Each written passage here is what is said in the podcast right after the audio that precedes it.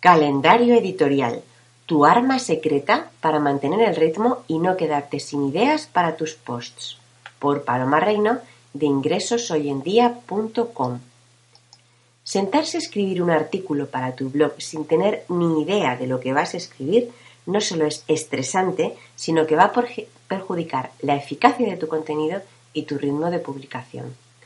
No sé tú, pero yo doy peor rendimiento cuando estoy estresada. Por otro lado, no mantener una rutina de, publicación trasluce un compromiso poco serio con tu proyecto y tus lectores. Ser constante transmite sensación de profesionalidad y Google es de la misma opinión. Te va a tener más en cuenta si respetas una periodicidad en tus publicaciones. ¿Qué hacer para tener siempre ideas para tus artículos? ¿Qué hacer para que tus artículos tengan el mayor de los sentidos y sean eficaces?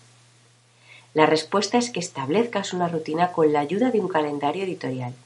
Te voy a contar cómo hacerlo. ¿Qué es un calendario editorial? Es un documento en el que planificas fundamentalmente qué vas a publicar, para que lo vayas pensando. ¿Cuándo? ¿Qué es lo más importante? ¿Dónde? En las redes sociales, en tu blog, en el blog de otro, en tu boletín. Lo más práctico suele ser un documento de Excel o un plugin de WordPress. Yo uso EditFlow. Es una guía que te facilita el trabajo porque te permite organizar, estructurar, planificar con antelación. Aprende a gestionar tus ideas. Primero hay que poner el foco correctamente.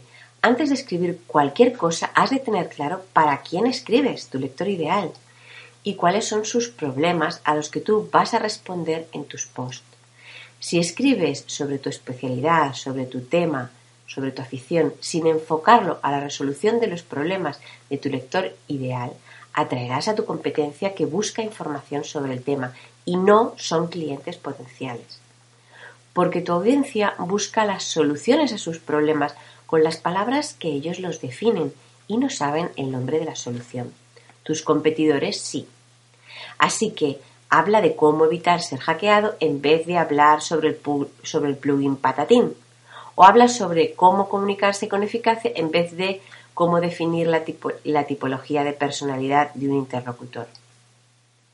Define de antemano de qué vas a escribir y cuándo lo vas a publicar. Si si con dos semanas de antelación ya has determinado sobre qué quieres escribir, créeme que tu cerebro ya se pone en marcha y de modo encubierto, subconscientemente, va preparándose. Captura tus ideas cuando vienen. Las ideas van a venir a tu mente cuando menos te lo esperes. Ten, siempre a mano un medio para capturarlas, eh, ya sea Evernote, un cuaderno y un boli, a mí las mejores ideas me vienen viajando, entreno en coche o de madrugada. Si no tomo nota de esas ideas no me puedo dormir. Las escribo y me libero. Define tu calendario editorial. Elige un ritmo de publicaciones con el que te puedas comprometer. A mí me parece que un mínimo sería una vez por semana en tu blog.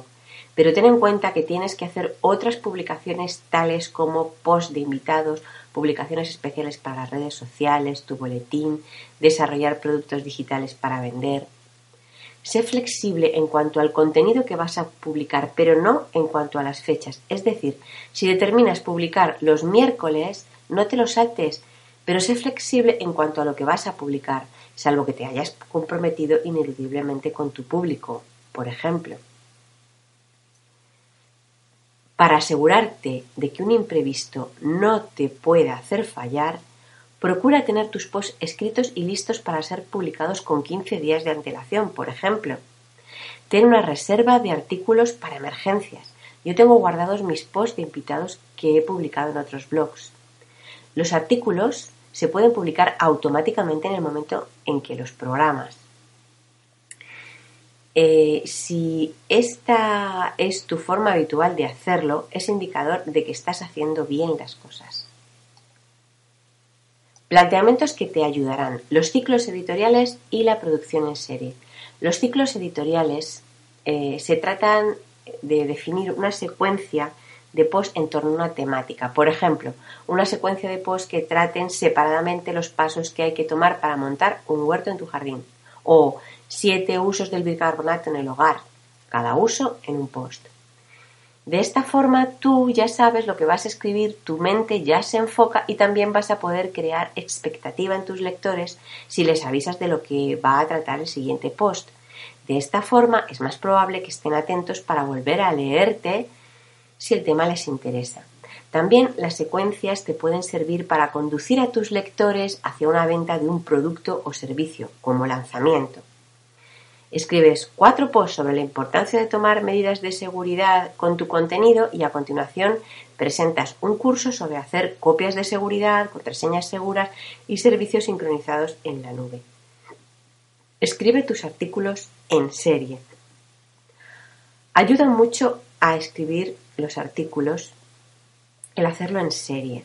Para ello construye una lista, un checklist puedes, eh, puedes tener varios artículos en distinto punto de su proceso editorial. Por ejemplo, este es mi checklist para artículos.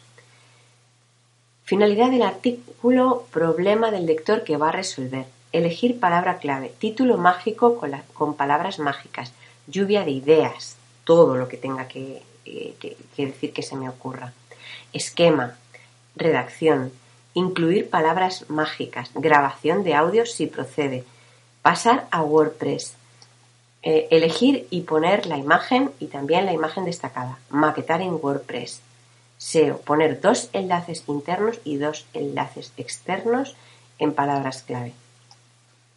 Particularmente, yo tengo varios artículos que voy escribiendo y cada uno están en un punto del proceso otra forma de trabajar, que a mí no me sale de momento, es escribir simultáneamente varios artículos a la vez, todos en la misma fase del proceso.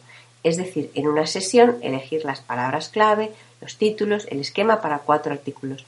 En otra sesión escribirlos, en otra subirlos a WordPress.